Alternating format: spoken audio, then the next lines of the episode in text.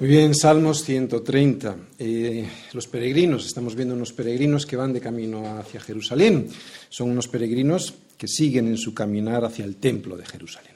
Es impresionante el salmo de hoy porque es un salmo en el que se clama por un perdón que iba a otorgar la sangre vertida de un inocente que llevaban los peregrinos con ellos.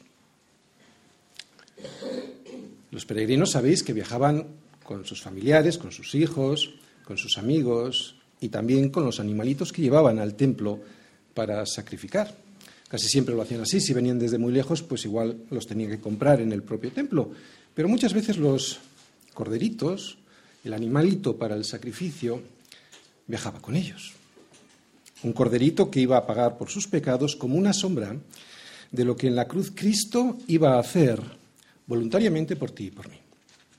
Digo que es impresionante porque ver en ese mismo carruaje a este corderito que iba a ser sacrificado, pues eso tenía que impresionar. Si hoy prestas atención y el Espíritu Santo tiene a bien convencerte, y no dudo ni por un segundo que así será, hoy podría ser uno de esos mejores días de tu vida porque hoy verías uno de los mayores milagros que se pueden ver. A un cojo que era incapaz de ponerse en pie, y se pone a andar para poder, así, ya definitivamente poder entrar en la presencia de Dios. Si andabas arrastrado, si andabas buscando el motivo por el cual no tenías alegría en tu vida, igual hoy encuentras ese motivo y hay un milagro que te hace levantarte. Si la gente clamase por sus pecados, si cualquiera de los que aquí estamos llorásemos por nuestra situación espiritual delante de un Dios que es tres veces santo, de la misma manera por la que clamamos, lloramos y sufrimos por nuestros dolores físicos o por nuestros problemas económicos, y si lo hiciésemos todos los días y nada más levantarnos de la cama, todos nuestros problemas de comunión con Dios se solucionarían. Y por ende, todos aquellos problemas que tenemos con los demás, especialmente los problemas de comunión con nuestros hermanos en la fe. Porque no, no, el problema no lo tienes con tus hermanos o con tus compañeros de trabajo o con tu esposa o con tu marido o con tus hijos, no, no. El problema lo tienes con el Señor. Uno de los síntomas de desprecio a Dios es el desprecio a aquel que Dios hizo a su imagen y semejanza, o sea, el desprecio a aquel que tienes a tu lado. Si tienes problemas en relacionarte con los demás en el trabajo, si tienes problemas en relacionarte con tus amigos, si es que eres capaz de tenerlos y de conservarlos, si tus mayores problemas los tienes porque no eres capaz de llevar una relación normal con tus hermanos en la fe o con tus, hijos o con tu esposa y además te pasa todo esto y al mismo tiempo y todavía no has descubierto el por qué, aquí va. Hoy oirás la más que probable solución a tu problema estás metido en un abismo, en un abismo del cual el Señor quiere sacarte. Pero para ello necesitas darte cuenta, no justificarte y necesitas clamar, no pedir, clamar a Dios por su misericordia. Estoy intentando recordar cuál podría ser uno de los mayores pecados de despreciar a Dios y aparte de aquel que va contra el Espíritu Santo, resistir al Espíritu Santo, no se me ocurre otro mayor que despreciar al que tienes al lado, ese que Dios ha hecho a su misma imagen y semejanza. Desprecio que te lleva a pensar que eres mejor porque eres más listo, más guapo, pero que es un desprecio que hacemos directamente a Dios. Ah, y si la gente clamase por su pecado. Si cualquiera de los que aquí estamos llorásemos por nuestra situación espiritual delante de un Dios que es tres veces santo, de la misma manera que clamamos, lloramos o sufrimos por nuestros dolores físicos o por nuestros problemas económicos. Y si lo hiciésemos todos los días y nada más levantarnos, qué diferente sería nuestra relación con Dios y por ende nuestra relación con los demás, especialmente con aquellos más cercanos a nosotros, esos a, a los que tanto herimos porque nos sale gratis. Pero no, no, no sale gratis. Yo tengo estudios de derecho, pero no es necesario tenerlos para saber lo que significa la justicia y cómo se sustancia esa justicia. ha de ser en un juicio. Eso es lo que vimos en el salmo anterior. Vimos como Dios, que es justo, el único justo. Y si Dios es justo y como está escrito, no hay justo ni a un uno, entonces, una de dos. O se celebra un juicio justo con un juez justo, que es Dios, para que nuestra injusticia quede manifiesta. Y eso es sustanciar la justicia, o sea, que nuestra injusticia quede manifiesta y que de esa manera el juez pueda dictar sentencia, otra vez, una de dos, o se celebra ese juicio para que la justicia quede manifestada, o antes de que comience el juicio se acepta el perdón que el juez quiere ofrecer a todos aquellos, y subrayo esto, que se consideren culpables. Es sobre esta base. Recordáis, estamos en unos salmos graduales, unos salmos en los que vamos ascendiendo en unos peldaños. Es sobre esta base que vimos en el Salmo anterior, en el Salmo 129, sobre la base de la justicia de Dios. ¿Recordáis el título? Dios es justo. Es sobre este peldaño del Salmo 129, Dios es justo, sobre la justicia de Dios, sobre la que este salmista ahora va a dar el siguiente de sus pasos. Él sabe, el salmista, que el impío está condenado porque su pecado le lleva a la muerte. Pero también sabe que la justicia, lo sabe porque lo vimos en el, Salmo anterior, ¿Qué es lo que pedía el salmista en el salmo anterior? La justicia. ¿Para quién? Para todo aquel que estaba persiguiendo a su pueblo. Él sabe que el impío va a recibir la justicia de Dios en un justo juicio, pero también él sabe que todos, todos, todos, cada uno de nosotros, podemos ser destruidos, porque es una justicia esa que él pide, la que Dios pide, que nadie puede alcanzar por sus propios méritos. Por eso lo que ahora nos muestra este salmo es que él, el salmista, tampoco puede escapar de semejante juicio justo al que Dios va a someter a todos los hombres por igual. Es más, es un juicio que ya se ha celebrado porque la ejecución fue hecha sobre Cristo, aunque la sentencia se ha aplazado por pura misericordia. Y es donde estamos ahora nosotros. Y la sentencia es que toda la raza humana, toda, toda, toda, el salmista incluido, es culpable. Por lo tanto, ni el que perseguía al pueblo de Dios en el salmo anterior, ni el salmista que ahora habla, se van, se van a librar de esa sentencia de culpabilidad.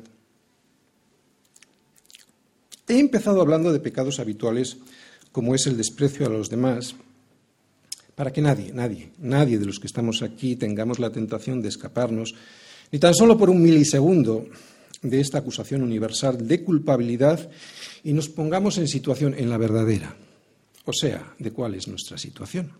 Porque, claro, aquí nadie desprecia a Dios, aquí nadie persigue al pueblo de Dios y por lo tanto podríamos pensar que no estamos en una situación de culpabilidad.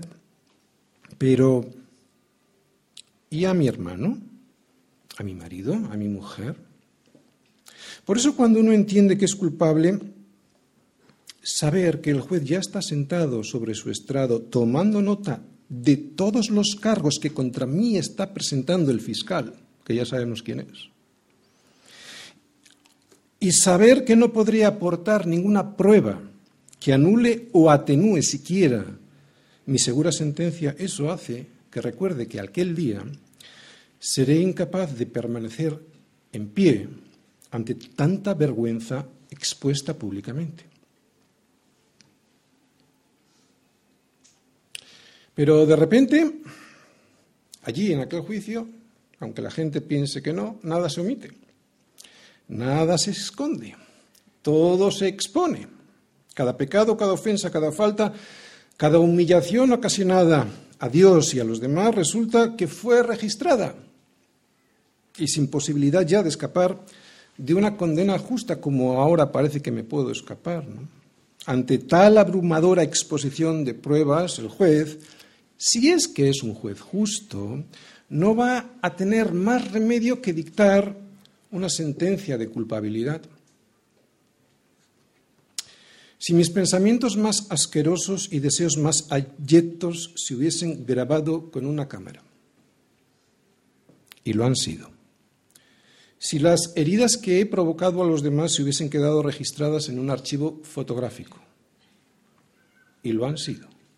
si mis acciones y omisiones con las que tanto daño hice a mi mujer y a mis hijos, si las locas y absurdas iras familiares he provocado en casa, si todos mis hirientes insultos, dichos incluso a la cara de aquellos a los que más amo, si hubiesen quedado grabados para siempre en un registro como acusación indeleble de mi condición miserable, y lo han sido, qué vergüenza. Si todo ha quedado grabado, qué vergüenza. Pero, y esto va a ser lo que va a, lo que va a cambiar en el Salmo toda la historia, ¿no? Este pero que luego vamos a ver. Pero Dios tiene la capacidad, el poder y la autoridad no solo para eliminar esa vergüenza, ¿no? Eliminar es borrar, es eliminarla para siempre, como si nunca hubiera hecho lo que he hecho. Sino también no solo eliminar esa vergüenza, sino otorgar y ofrecer perdón. Eso Dios lo puede hacer. Ese pero va a cambiar todo, en este salmo y en tu vida. Luego veremos que ese perdón, luego lo veremos cuando expliquemos qué es el perdón, luego veremos que ese perdón, para que el juez sea justo, no se puede ofrecer mirando para otra parte, sin más. No, hay que pagar previamente por la ofensa la ofensa ha de ser pagada. Pero antes de esa petición de perdón tengo que ser consciente de mi situación penal. ¿Cuál es? Culpable. ¿No? Porque si no me veo culpable, pues no podré pedir perdón. Por eso cuidado, porque podríamos estar pensando que en el salmo anterior yo me he librado y vemos en este salmo, cuando lo leamos, que no. Porque después de un salmo como el Salmo 129, en el que el salmista clama por un juicio a aquellos que deshonran a Dios por perseguir a su pueblo, resulta que ahora él, él, el mismo que estaba clamando por esa justicia a los demás, reconoce que es tan pecador como a aquellos contra los que pedía a Dios que hiciese justicia. No se puede ser más honesto, ¿verdad? Ver esta realidad en la vida de uno, ver esta realidad que no todo el mundo ve, hace que mi alma, al verla, descienda hasta lo más profundo del abismo. Y va a ser ahí, desde lo profundo, desde donde ahora todos vamos a gritar. Salmos 130, versículos del 1 al 8. De lo profundo, desde el abismo. Oh ve a ti clamo. Señor, oye mi voz. Estén atentos tus oídos a la voz de mi súplica. Ja, si mirares a los pecados, ¿quién, oh Señor, podrá mantenerse? Pero en ti hay perdón para que seas reverenciado. Esperé yo a Yahvé, esperó mi alma. En su palabra he esperado. Mi alma espera a Yahvé más que los centinelas a la mañana, más que los vigilantes a la mañana. Espere Israel a Yahvé, porque en Yahvé hay misericordia y abundante redención con él. Y él redimirá a Israel de todos sus pecados. El amor a través del perdón y el profundo dolor que causa el pecado, Salmos 130. Oye, ¿por qué Dios habría de conceder un perdón pagando por ello un precio altísimo, y regalárselo a unos hombres que le odian y que se rebelan todos los días contra él y contra su pueblo, y que le desprecian, ¿no? No queriendo saber nada de él. ¿Por qué? ¿Por qué iba a ser sino por el amor que Dios tiene al ser humano, a ese que ve caído y al que quiere levantar? Amor y misericordia que se materializaron sobre una cruz en un perdón inmerecido para cualquiera que lo quiera aceptar. Pues va a ser ese amor de Dios a través de la misericordia del perdón lo que este hombre calma, clama y canta en este salmo. Y otra cosa, porque básicamente vamos a ver dos cosas. Vamos a ver este amor de Dios por el hombre, dándole perdón, la misericordia del perdón, y también vamos a ver el profundo dolor que le causa a él el pecado. Pecado que sabe que tiene y que no quiere esconder. Menudo salmo. Yo no sé si lo has leído bien, pero ¿has escuchado bien este salmo? No hay palabras para describir el profundo dolor que siente este hombre en su corazón, un dolor, que en realidad debiera sentir cualquiera, claro, cuando es consciente de su gravedad, de la gravedad de su pecado, cuando llega a conocer su corazón como Dios lo conoce, y cuando sabe el enorme precio que se ha pagado por el perdón de sus pecados. Solo con esto, solo a través de este entendimiento y de este conocimiento, uno puede clamar por perdón.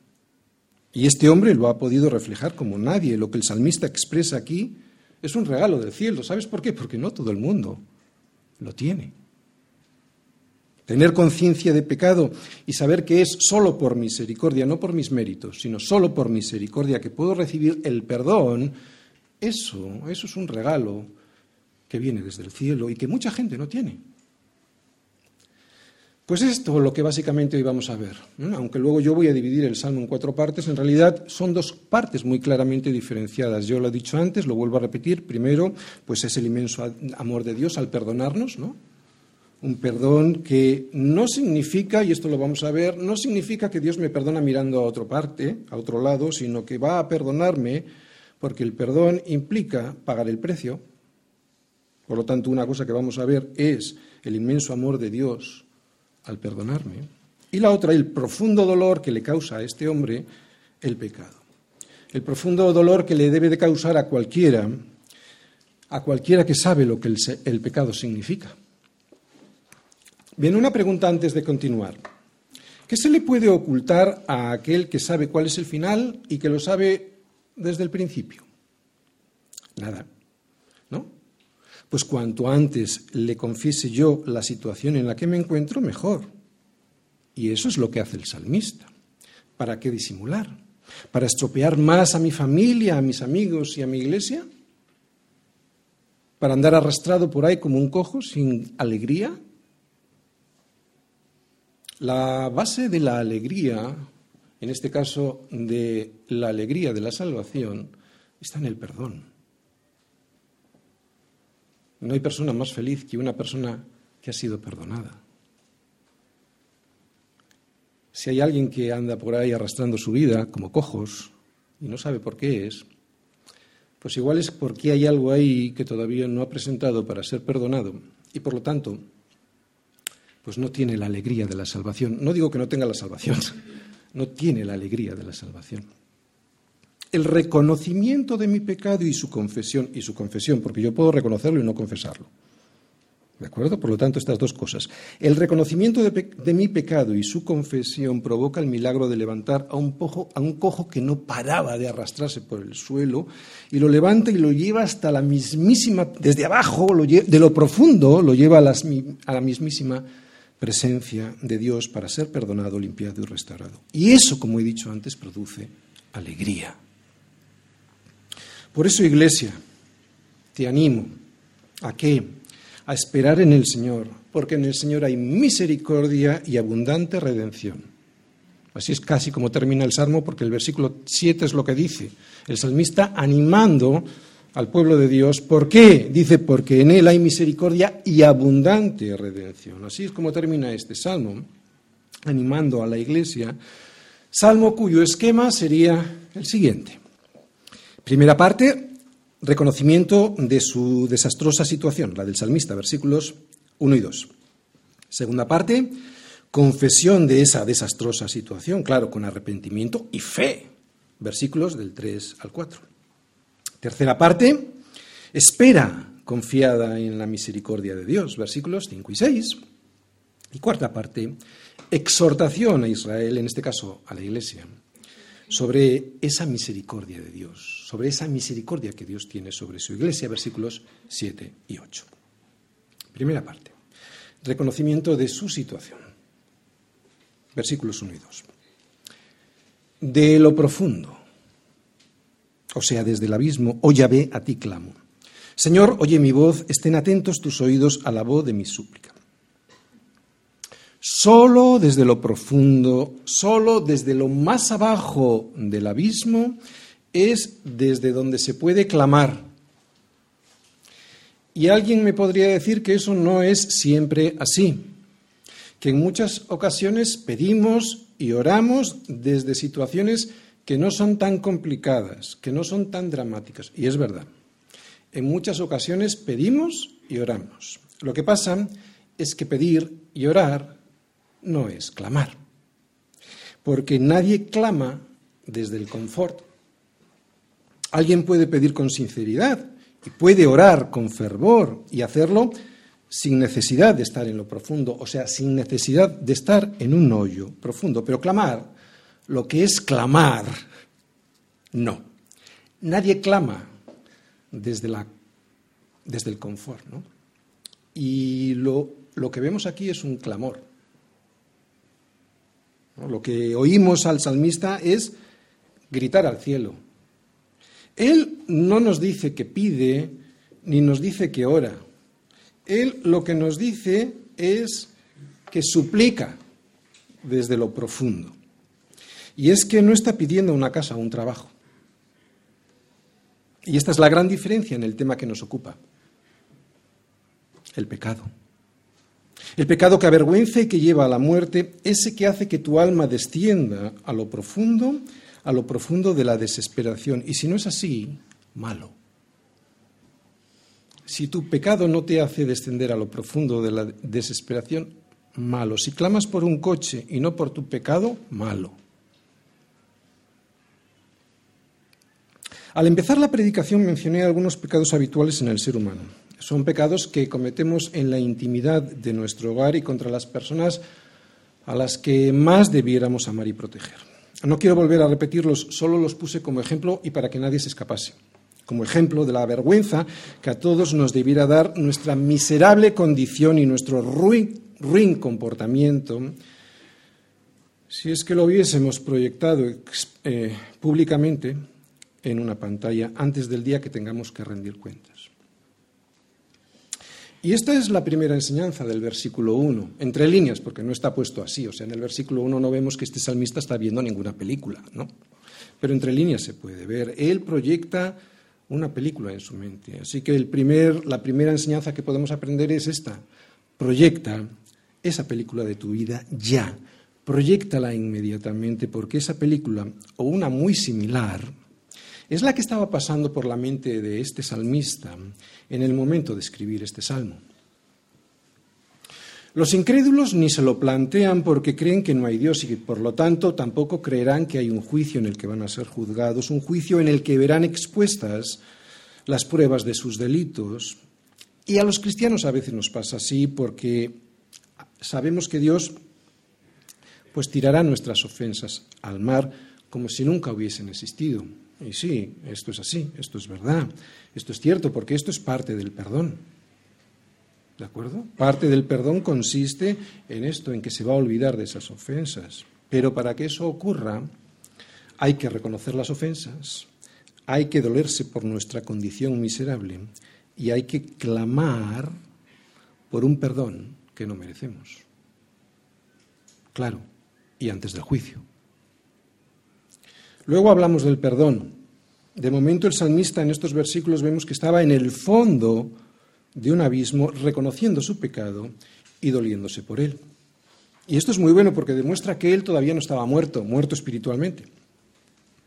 Cuando alguien clama y le duele, cuando a alguien le duele su pecado, yo estoy seguro de que ni la muerte, ni la vida, ni los ángeles, ni principados, ni potestades, ni lo presente, ni lo porvenir, ni lo alto, ni lo profundo, que es donde estaba este hombre en este momento, ni ninguna otra cosa creada nos podrá separar del amor de Dios, que es en Cristo Jesús, Señor nuestro. Así pues, es muy bueno de vez en cuando estar en lo profundo, porque solo será ahí donde alguien podrá ser quebrantado. Aprovecha si es que estás ahí. Aprovecha. Y aquel que está quebrantado y no se escapa de la presencia de Dios, porque se puede estar quebrantado y escapar de la presencia de Dios, aquel que es quebrantado y que no se escapa de la presencia de Dios, o sea, que no se escapa de su confesión delante de Dios, es el que está en mejor posición de que el Señor le restaure. Y no lo digo yo, lo dice, lo dijo, porque así lo dijo el alto y sublime, aquel que habita en la eternidad y cuyo nombre es el Santo Yo habito en la altura y en la santidad, y además lo hago también con el quebrantado y humilde de espíritu, para hacer vivir el espíritu de los humildes y para vivificar el corazón de los quebrantados. Así que, ¿qué es lo que vemos en estos versículos iniciales? Lo que vemos es un mendigo. Claro, un mendigo que lo reconoce. Un mendigo con un corazón quebrantado que clama porque ha perdido la alegría de la salvación. Y ruega para que Dios le vuelva a dar vida a su alma. Muchos, incluso no creyentes, piden, piden a Dios. Y en la iglesia todo el mundo ora. Muchos piden y en la iglesia todos oran. Pero clamar, lo que es clamar, solo lo hace cuando alguien ha caído a lo más profundo de un abismo y lo reconoce. Suplicar, suplicar solo lo hace el que sabe que se ha caído hasta allí abajo por su propio orgullo y que por eso no merece ni siquiera una respuesta. Así que si estás allí abajo ahora, aprovechalo porque es en el único sitio en el que alguien puede clamar y clamar a un Dios que te está deseando oír eso que tú sabes que tienes que decirle. Señor, oye mi voz. Estén atentos tus oídos a la voz de mi súplica. ¿Y qué es eso por lo cual tú tienes que suplicarle? Pues por ese pecado que te destroza a ti y a tu familia. Versículos 3 y 4. Confesión con arrepentimiento y fe. Versículo 3 y 4. Ja, si mirares a los pecados. ¿Quién, oh Señor, podrá mantenerse? Pero en ti hay perdón para que seas reverenciado, o sea, temido. Es tan fuerte el conocimiento que tiene este hombre de su pecado y es tanta la necesidad que tiene de que Dios le escuche que ni ora ni pide, solo clama y suplica. Y esta es la demostración de que está realmente arrepentido. Aunque lo realmente importante aquí, y luego vamos a entrar en profundidad en ello, porque es lo importante de este salmo, es el perdón de Dios y el primero de los resultados que nos debiera causar ese perdón, que es el temor de Dios. Aunque esto es lo importante, yo he subrayado otra cosa, porque a mí me parece también muy importante, he subrayado el pero. Porque es gracias a este pero por lo que el salmista puede salir de lo profundo de donde se encuentra. Este pero es el punto de inflexión de su desgracia. Es ahora cuando puede empezar a levantarse porque estaba en lo profundo tirado. Porque hay un pero que cambia toda su desgracia. Dios es el que produce este pero que perdona los pecados. Bien, antes de entrar voy a definir varios conceptos y acciones, ¿de acuerdo? Voy a definir dos conceptos y dos acciones. Voy a intentar definir qué es el pecado y por qué Dios puede perdonar los pecados. También qué es el perdón y cómo es que Dios lo hace, ¿no? ¿Cómo es que Dios perdona los pecados? Primera cosa, ¿Qué es el pecado? El pecado es iniquidad, porque aquí en el original hebreo habla de una palabra abón, que significa eso, iniquidad. E iniquidad es algo que desajusta, que desequilibra la creación de Dios, un mandato divino. Dios mandó, habló y se creó algo. Y esa iniquidad desajusta, desequilibra ese mandato divino. Una iniquidad es algo que contamina, que estropea, que distorsiona, que corroe, que lastima eso que Dios ha mandado que se cree. O sea, estropea la creación perfecta de Dios. Y como es algo que desordena todo lo que Dios ha ordenado, que desencaja el orden de Dios, es una transgresión contra su santidad que provoca como consecuencia que toda la creación se vea afectada. ¿De acuerdo? Pero el pecado a quien atenta, contra quien atenta es contra Dios, aunque afecta a su creación lastimándola, estropeándola. Y el principal de los pecados del hombre es el orgullo de no querer ver esto que Dios está diciendo sobre nosotros, ¿no? sobre su santidad y la consecuencia de nuestro pecado que estropea todo. Y por lo tanto, ese orgullo nos lleva a seguir por nuestro camino en vez de seguir por el camino que Dios dicta. Y nadie que siga por ese camino de iniquidad, que es un camino torcido, que no es el camino recto del Señor, sino que es un camino desequilibrado, nadie que siga por ese camino de iniquidad podrá mantenerse delante de Dios. Pecado. ¿Por qué Dios puede perdonar los pecados?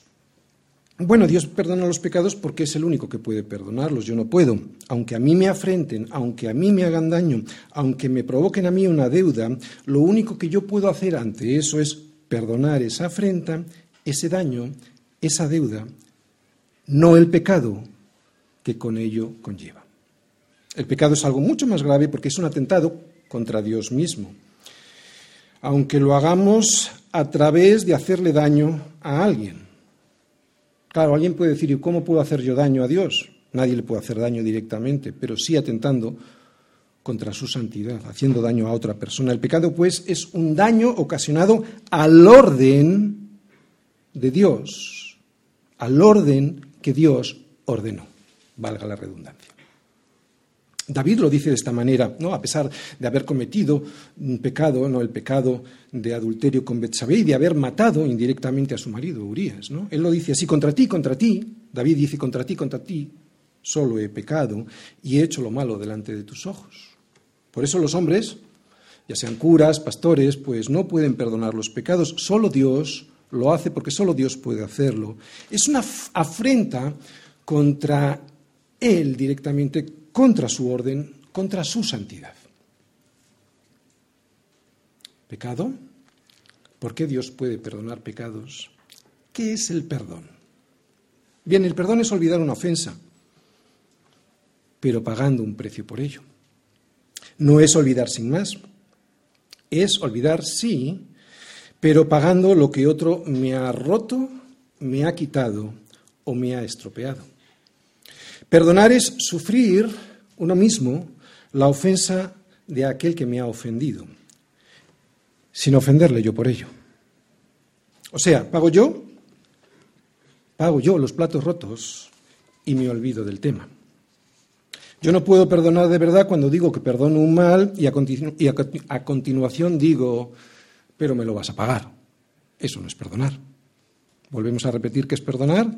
Es, sí, olvidar esa ofensa pagando yo los platos rotos. Con el pecado pasa lo mismo. Dios es el único que puede perdonar pecados, lo hemos dicho.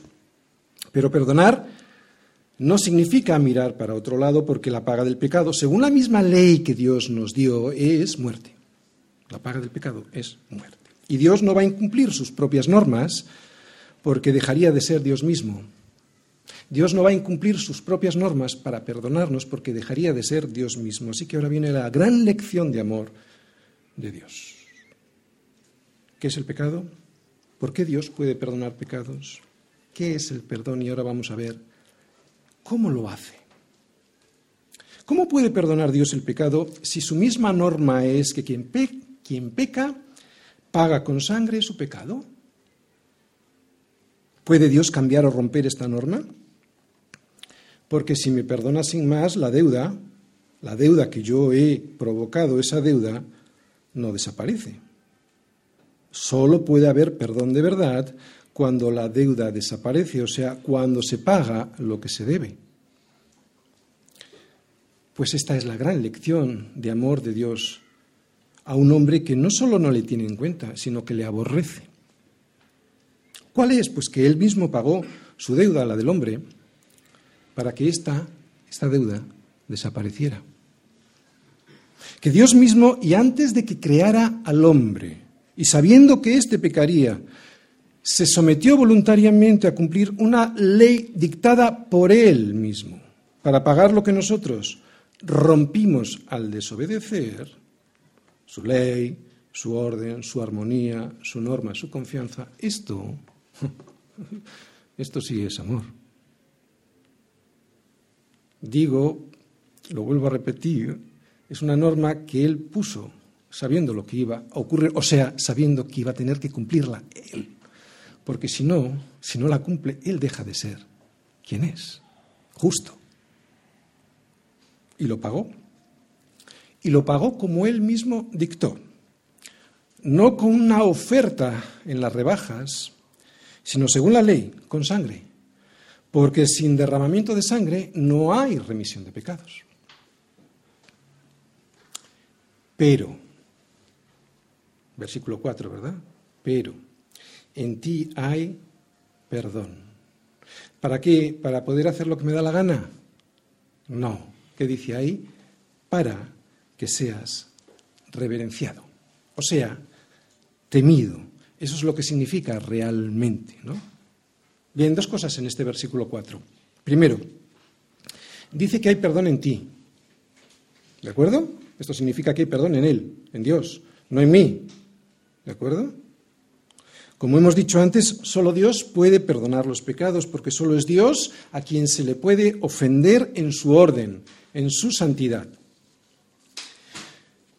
De Dios es la vida, de Dios es la creación, de Dios es todo, por eso solo Dios puede eh, perdonar esa destrucción que nosotros provocamos, ¿no? Con nuestra iniquidad, esa destrucción que nosotros provocamos, que producimos en su armonía, en la armonía de la creación perfecta de Dios. Cuando alguien roba, le roba al orden de Dios. Cuando alguien miente, le miente al orden de Dios. Cuando alguien maltrata a su esposa, maltrata a una hija de Dios.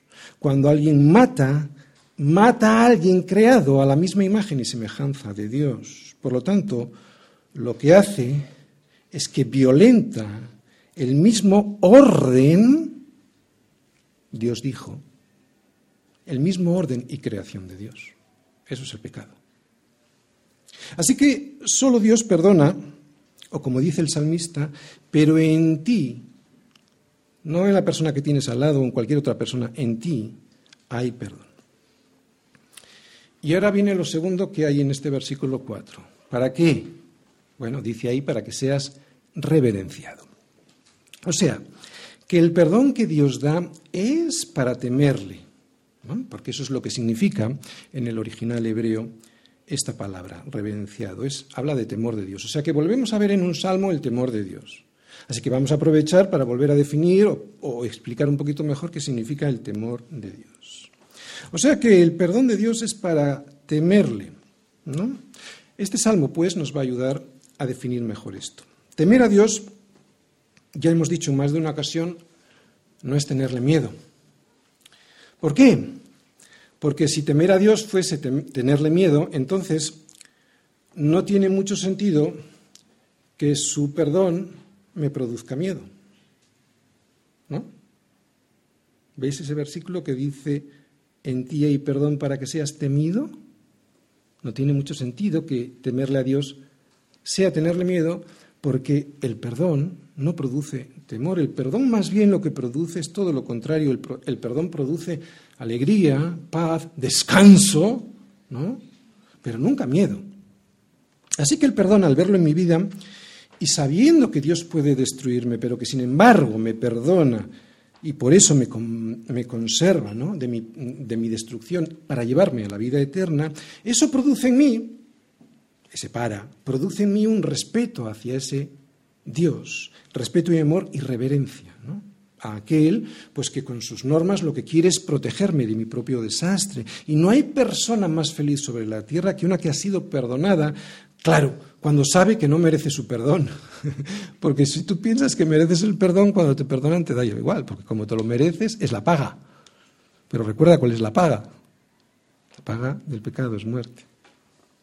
Y otra cosa, quien pide perdón si lo pide de verdad, no quiere volver a pecar.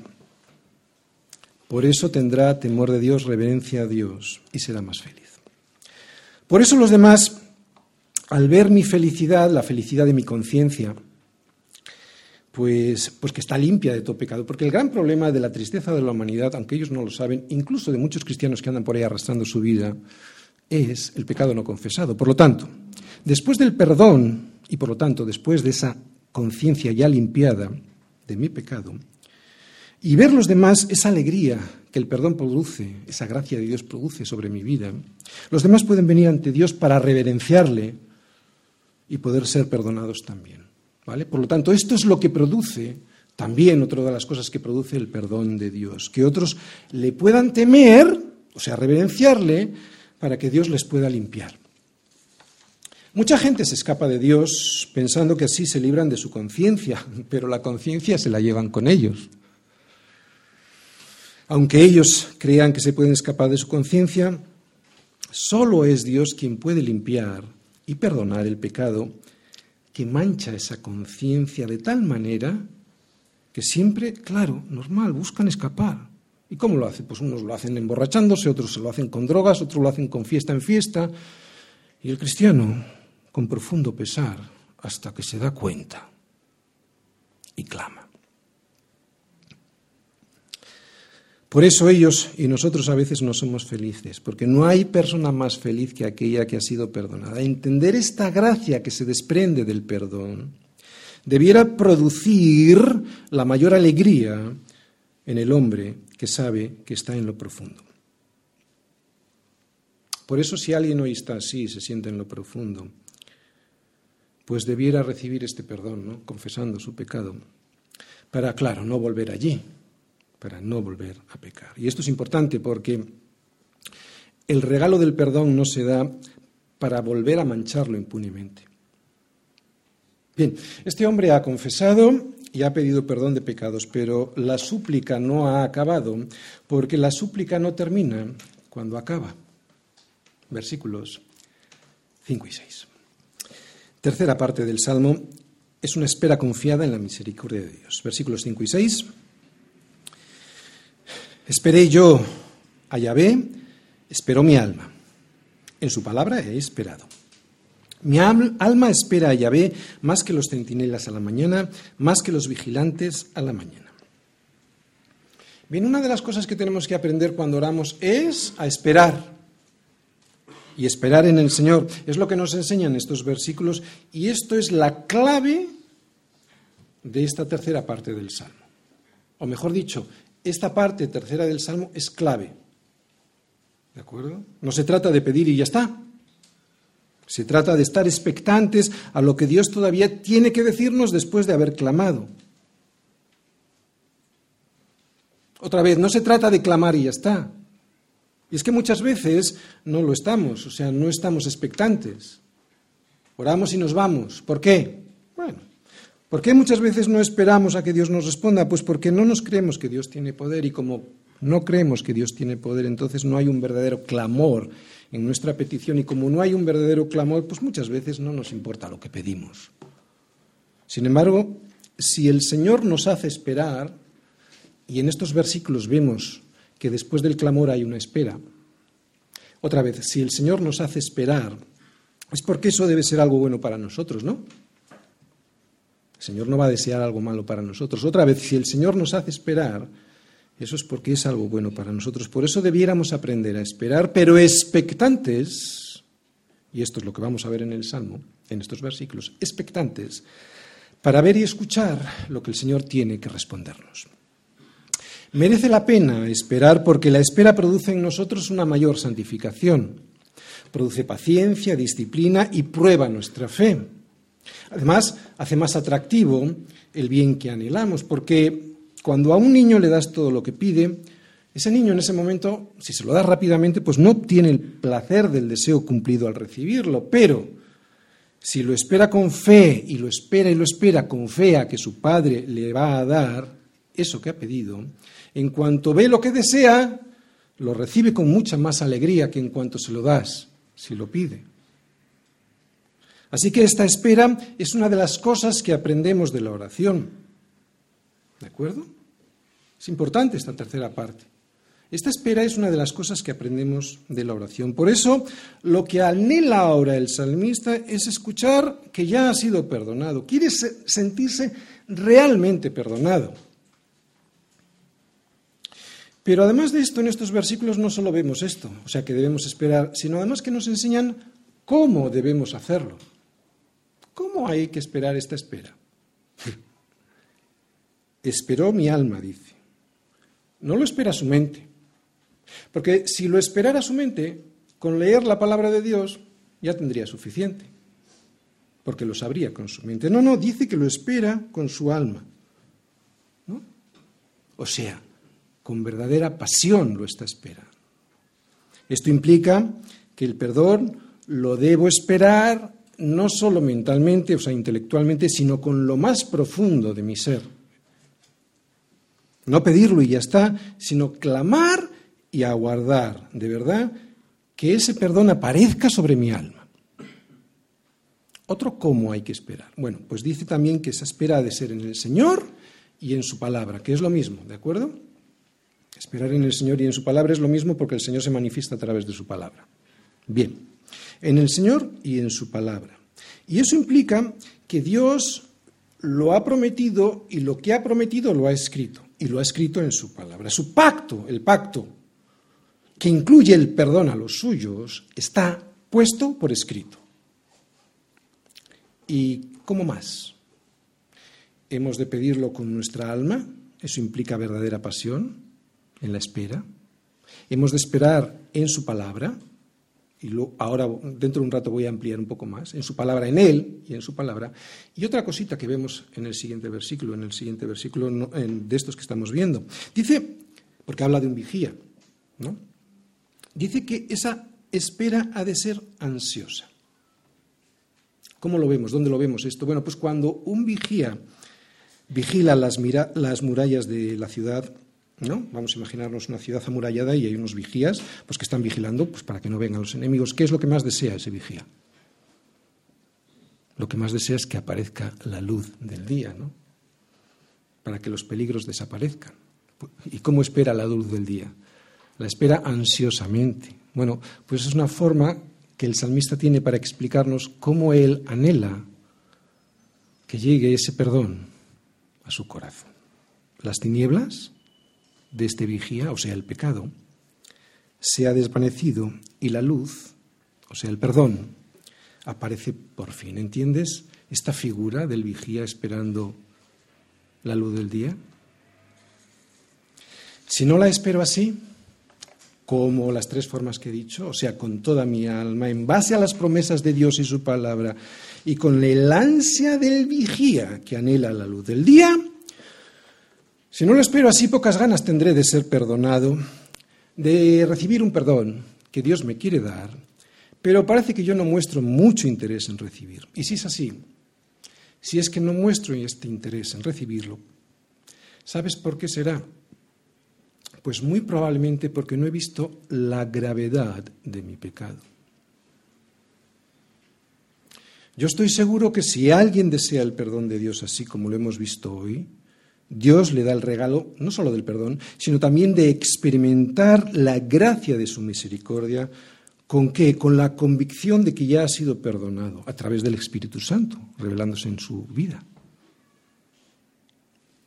Quiero insistir en el segundo punto del cómo hemos visto, ¿no? Hemos visto la base sobre la cual el peregrino tiene puesta su esperanza. Dice en el Señor y en su palabra. ¿Por qué es tan importante esta espera en el Señor y en su palabra? Pues porque nadie puede ser perdonado o esperar ser perdonado por sus propias justicias.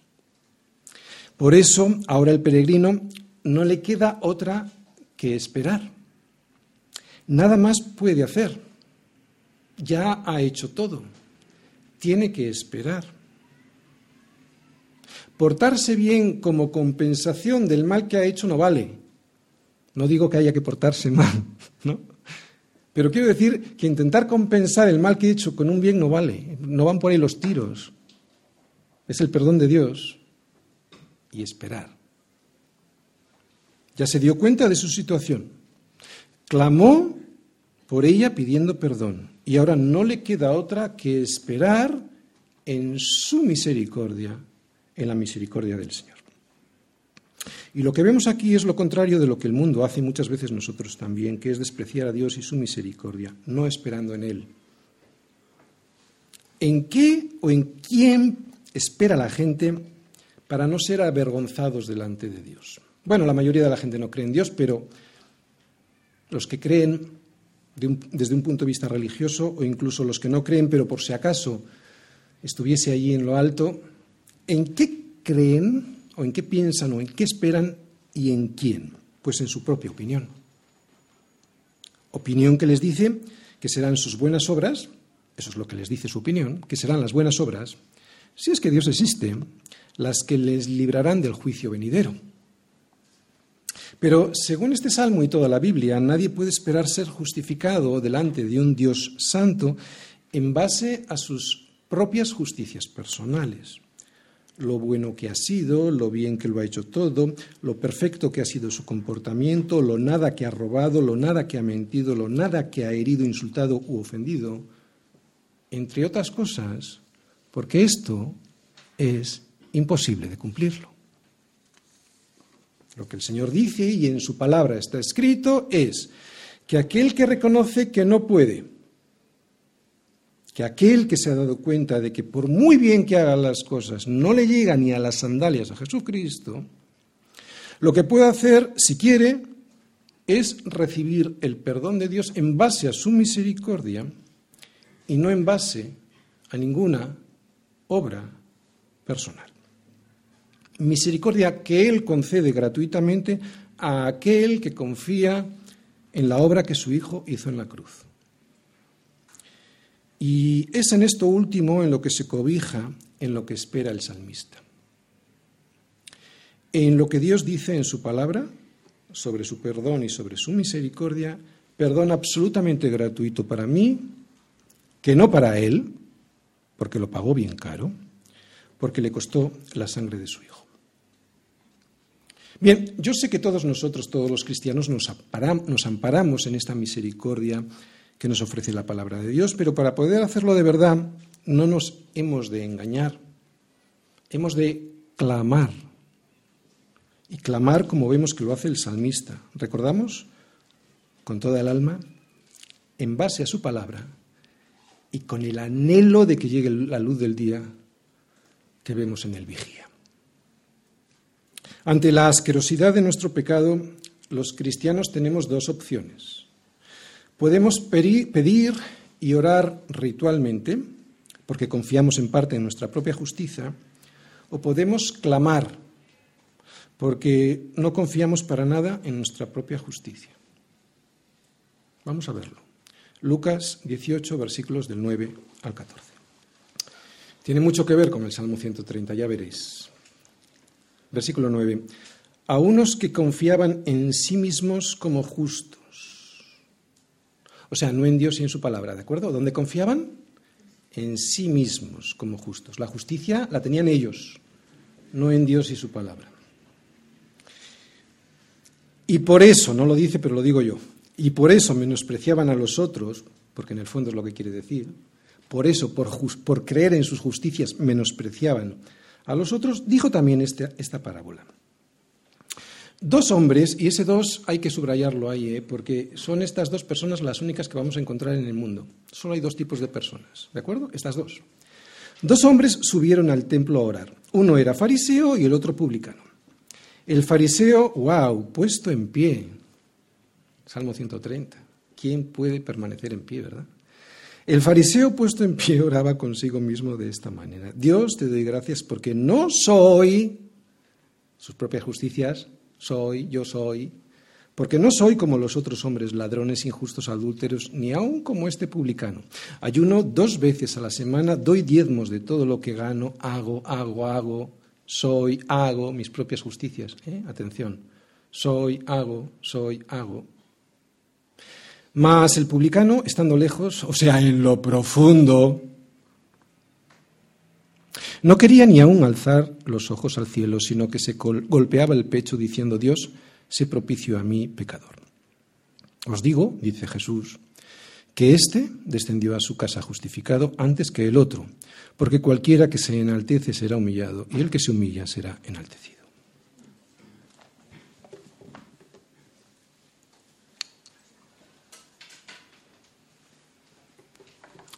Cuidado con el fariseo, ese que traemos todos de serie, porque será ese el que nos haga estar de pie delante de un Dios tres veces santos y también delante de los demás, y que nos hará estar de pie porque somos justos y porque hacemos. No digo que no haya que hacer, digo que esa es la base de la justicia de aquel que no va a ser perdonado, la de sus justicias. Cuidado con ese porque no tenemos desde la planta del pie hasta la cabeza nada sano. sino herida, hinchazón y podrida llaga que necesitan ser curadas, vendadas y suavizadas con aceite. Ojalá que Dios hoy te muestre las tinieblas de tu corazón y ojalá, claro, que las quieras ver, porque necesita ser ese corazón curado, vendado y suavizado con aceite.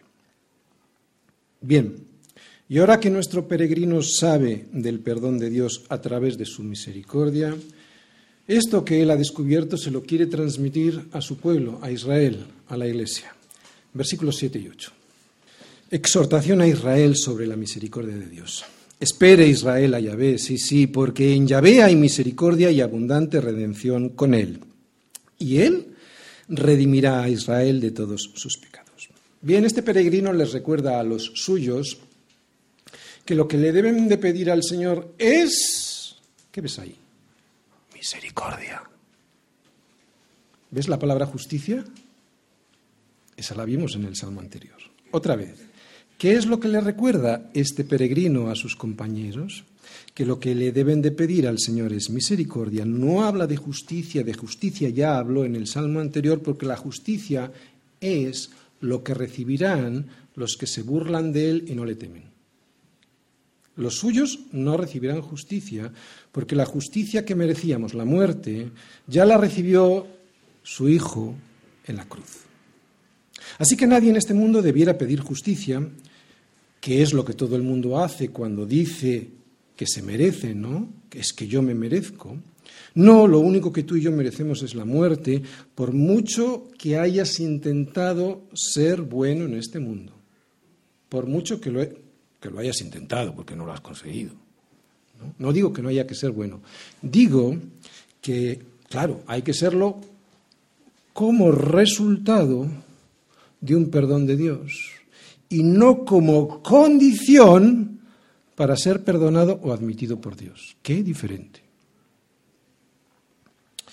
Porque son esas justicias miserables las que, la, las que la gente presenta delante de Dios y en las que se escudan, ¿sabes para qué? Para no seguir al Señor. Claro, como yo soy bueno, ¿para qué voy a seguir haciendo lo que Él me dice? Ya voy a presentar lo que yo considero que es oportuno. Lo que de alguna manera le están diciendo a Dios es, págame conforme a esas justicias personales que tú ya sabes que yo he hecho. Y sin darse cuenta, al pedir esa paga, lo que están pidiéndole a Dios es la paga del pecado, que es muerte.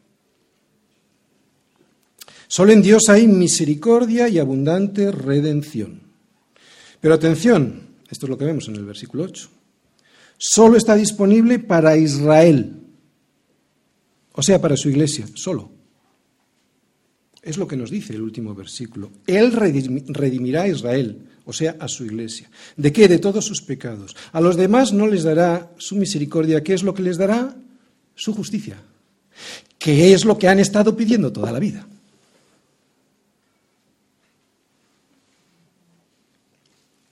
Jesucristo en el Salmo. En el versículo 3 hay un sí condicional, si, os fijáis ahí, un sí condicional. Si mirares a los pecados, ¿quién, oh Señor, podrá mantenerse? Bueno, pues en este sí yo encuentro a Jesucristo. ¿Por qué? Porque sin este sí, que es una condición, sin este sí, sin esta condición, que es Cristo muriendo en mi lugar, la ofensa no se habría pagado y por lo tanto el perdón no se podría haber efectuado. Y también en el versículo 4, allí le podemos ver cuando después de decir que no hay nadie que pueda permanecer en pie delante de un Dios tan santo debido a sus pecados, dice, pero en ti hay perdón. No hay nadie más, en ti hay perdón. Y en este mundo solo se puede encontrar el perdón a través de la sangre de Jesucristo. Jesucristo en este salmo. Termino. Yo creo que he sido duro en la exposición del salmo, pero creo que este hombre estaba en lo profundo porque había algo en su corazón que debía ser expuesto delante de Dios para que volviera la alegría de la salvación a su vida. Es necesario hacerlo para que la alegría que proporciona el perdón vuelva a nuestra vida. Yo puedo ocultar bastante bien mi vida personal a mis amigos y a mi iglesia, y a pesar de vivir con ellos, a mi familia, a mi esposa y a mis hijos. Pero, ¿qué se le podrá ocultar a aquel que ve hasta lo profundo? ¿Qué se le puede ocultar a aquel que sabe el final desde el principio? ¿Qué se le puede ocultar a aquel que conoce incluso lo que piensas? ¿Qué se le puede ocultar a aquel que sabe de tus intenciones más perversas y tus deseos más escondidos? Y además, ¿qué es lo que se le puede esconder a aquel que sabe con qué intención haces todas las cosas, incluso las que aparentan piedad, la intención con las que hacemos las cosas piadosas. Y esto, si no se puede esconder, que no se puede, ¿quién va a poder mantenerse en pie ante su presencia, no? Sin ser avergonzados, sin ser fulminados por su santidad. ¿No sería mejor confesarlo antes y en vez de justicia recibir la misericordia de su perdón? Bien, si estás en esta situación, confiesa. Confiésale a Dios para que vuelva la alegría de la salvación a tu vida, alegría que solo la puede dar Dios a través de la misericordia de su perdón.